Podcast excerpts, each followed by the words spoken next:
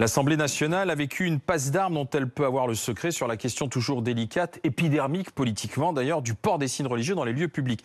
Et il était question, le point de départ de la discussion, de cette femme de confession musulmane qu'on a vue voilée à ses sœurs dans un bureau de vote. Question, faut-il l'interdire ou pas? Et le débat s'est enflammé lorsqu'Éric Ciotti, député Les Républicains des Alpes-Maritimes, a lié euh, le voile au terrorisme et s'est chauffé avec Mme Chiappa. Vous refusez de vous attaquer aux vrais problèmes. Il n'y a pas de problème dans les bureaux de vote. Circulez, il n'y a rien à voir. On change rien, on bouge rien et on se donne rendez-vous à la prochaine attaque terroriste. Quand je vous entends, Monsieur Ciotti, faire un parallèle entre cette dame qui s'est levée tôt pour aller être assesseur bénévolement et un acte terroriste et la comparer à des assassins, je suis scandalisée. Scandalisée pour cette dame. Peut-être qu'avec plus de dames comme elle et moins de gens comme vous, la démocratie s'emporterait mieux. Nous sommes avec Constance Le député Les Républicains des Hauts-de-Seine, David Guiraud, porte-parole euh, jeunesse de la France Insoumise. Bonsoir, euh, Bonsoir. messieurs, dames. Il, a dérapé, le député euh, Ciotti, en liant le voile euh, au terrorisme euh, à l'Assemblée nationale? Je ne crois pas du tout qu'on puisse dire que Éric Ciotti lie le voile et le terrorisme. Là, il y a un raccourci qui, est fait d'un débat, celui sur l'amendement du groupe Modem, hmm. défendu fort brillamment d'ailleurs par mon collègue François Pouponi, sur l'interdiction d'avoir... Des signes religieux, quels qu'ils soient. C'est pas comme ça que c'est écrit, mais enfin, il s'agit d'un poser à tous les membres des bureaux de vote, président comme assesseur, suppléant titulaire, une obligation de neutralité et de respect euh, du principe de laïcité. Hein. C'est exactement comme ça que les choses sont écrites pour aller un peu plus loin que ce qui est déjà prévu dans l'article 2 bis euh, du projet de loi. Donc le débat, effectivement, à partir de l'exposé euh, fait par François Pupponi, c'est un peu emballé, c'est un peu Enflammé. Voilà, enflammé, on va dire les choses ainsi. Ah bah là, on entend quand même Eric Ciotti lier voile et voile et terrorisme. Non, non, non. Ah bah, franchement, euh, cette phrase. Je peux, je peux vous la repasser 45 fois si, vous, voulez. Mais, euh, voilà, je pense que ce qui est important, c'est pas tellement de parler euh, du terrorisme. C'est de parler de ce projet de loi. Donc vous ne voulez pas voir dans les bureaux de vote que ce soit une croix, un foulard, un voile, rien du tout. Une kippa. je pense qu'il y a pas dans les bureaux de vote pour celles et ceux qui participent parce qu'ils sont assesseurs ou présidents. Voilà, je pense que la quiétude, la sérénité et la neutralité euh, dans un bureau de vote de la part de celles et ceux qui euh, participent à l'organisation du scrutin, c'est ainsi que le code électoral est défini, est quelque chose que l'on peut très raisonnablement et très décemment demander. Absolument. Monsieur Écoutez, moi ça me fait rire parce que... Euh, enfin, rire. La première chose qu'on devrait dire à cette dame, c'est merci quoi, de vous être levé un dimanche matin à une élection où personne n'est allé voter. Enfin, 30% des Français seulement sont allés voter. Euh, pas, grand monde euh, n'arrivait à trouver des assesseurs pour participer à la vie démocratique. Je rappelle quand même que ce qu'il y a de fabuleux là-dedans, c'est qu'on n'arrête pas de nous parler d'intégrer les musulmans à la République. Puis quand vous avez une femme qui se lève le matin pour aller dépouiller pour une élection démocratique, qui n'est pas l'exercice le plus sympa à faire euh, du monde, hein, on n'y gagne rien à faire ça. Eh ben on lui dit de partir. Mais c'est fabuleux, c'est fabuleux le message qu'on envoie. Et c'est quoi C'est du racisme? Bah, du racisme. Enfin, c'est du racisme anti-musulman. Non, mais l'été arrive, donc il faut bien qu'il y ait des gens qui tapent sur les musulmans pour exister politiquement. Mais moi, je, je, je pense que même le débat de fond là-dedans, pardon, mais, tout, mais les gens perdent leur repère.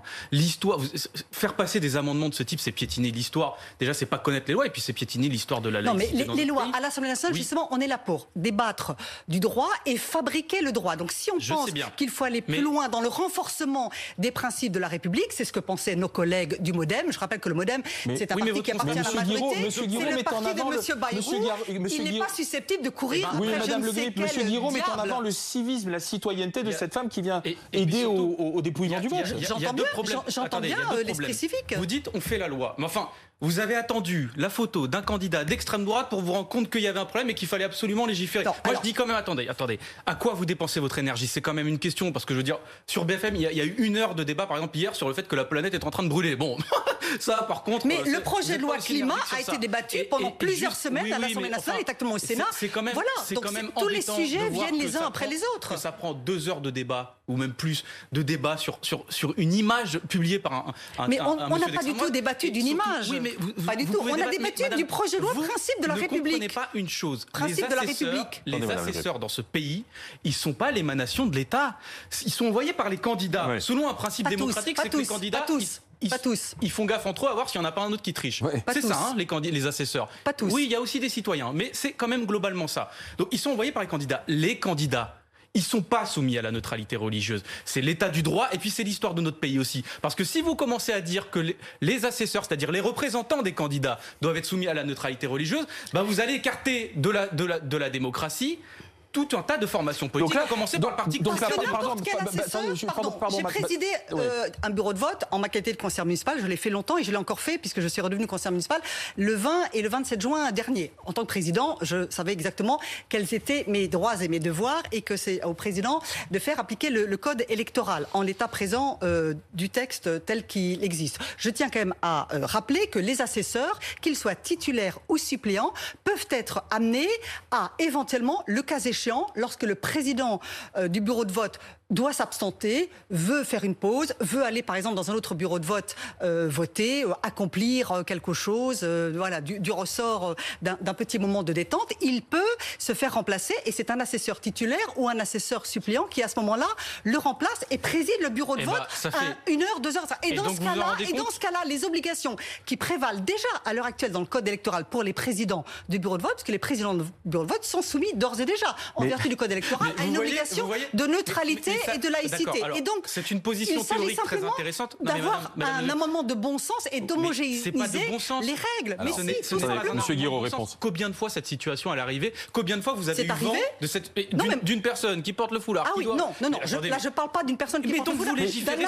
Mais Attendez, alors juste une chose parce que vous légiférez sur Parlez-en à Monsieur Pupponi qui sait très bien après avoir été maire très longtemps de Sarcelles, qui a lui-même dans sa défense extrêmement claire, extrêmement argumentée, pleine de bon sens et pleine de vécu, fait état de ce que dans sa ville, par exemple, il y a et il y a ah, eu trop longtemps des assesseurs. Il le disait clairement. Je ne fais aucune stigmatisation. Je dis simplement ce qu'a dit François Pupponi dans l'enceinte du Palais Bourbon, des assesseurs qui portent la kippa et que ça ne lui semble pas être de nature Alors, Constance à David la sincérité et la sérénité. Permettez, permettez C'est ce qu'a dit Monsieur Pupponi. D'une phrase.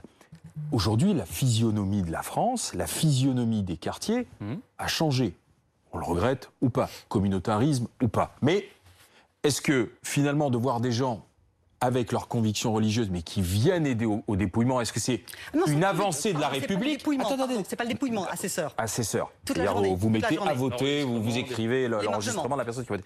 Est-ce qu'on doit y voir plutôt une avancée de la République et de l'intégration ou un recul de la République mais Alors à ce moment-là, pour vous, c'est plutôt une avancée. Vois juste une femme qui, qui, ne, devrait pas être jetée en pâture déjà. Un exemple de citoyenneté. Mais oui, mais en fait, en vérité, je pense que cette femme ne veut pas ce débat-là, qu'elle a rien demandé à personne, et que franchement, débattre d'amendement à partir d'une photo d'un candidat. Mais personne ne débat à partir d'une photo. Je ne pense pas que M. Bah, Pupponi le, débat et Mme Florel se soient déclenchés à cause de tel ou tel. Il y a simplement. Il en a fait référence, Madame. Non, pas Monsieur, pas Monsieur Pupponi, pas une seule fois, pas Monsieur Pupponi on voit que vous n'avez pas été juste finir, clairement en écoute de l'intégralité ah bah, des débats. Je les ai suivis quand même. Monsieur Guiraud, allez-y. Ne dites pas une contre-vérité. Vous, vous, êtes en fait en train de refaire un débat qui a, qui a été clos il y a très longtemps. C'est un débat qui vise à dire est-ce que la laïcité, c'est éteindre tout fait religieux comme ça se posait au, moment de l'Église catholique, qui était quand même puissante hein, par rapport mm. aux musulmans en France.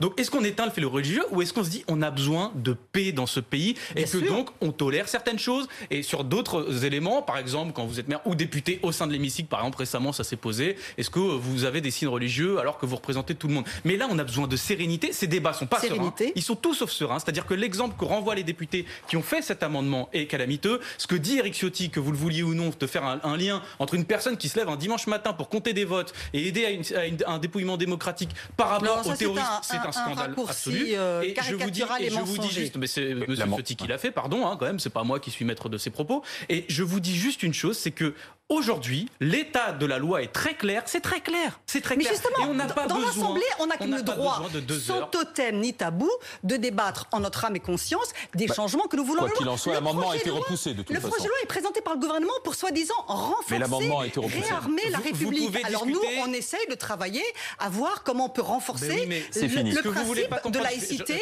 et de neutralité. Vous pouvez discuter, si vous voulez, de la taille, conventionnelle des chaussures aussi, s'il le faut. La vérité, c'est qu'aujourd'hui, on a tout. quand même quelques urgences. La laïcité Merci. et le respect de la la laïcité, c'est pas important pour vous. On a compris. On a Merci, compris Madame les- Le Gris. On a compris les accointances et les complaisances. Ah bah. On a compris. ah bah écoutez, ça- finit toujours clairement, par arriver. Clairement, bah écoutez, je vous renvoie également des choses. toujours la même C'est- j'interprète. Écoutez, nous on essaie de renforcer le respect des principes républicains. qui renforce. Monsieur Guiraud, Madame Le On n'est Gris. pas sur une dame, on est sur un principe. Vous êtes- Pour tous les plaît. ports de signes Merci. Madame la députée. Merci Monsieur Guiraud. Je vais y arriver pour la troisième fois. Merci bien. Merci à vous.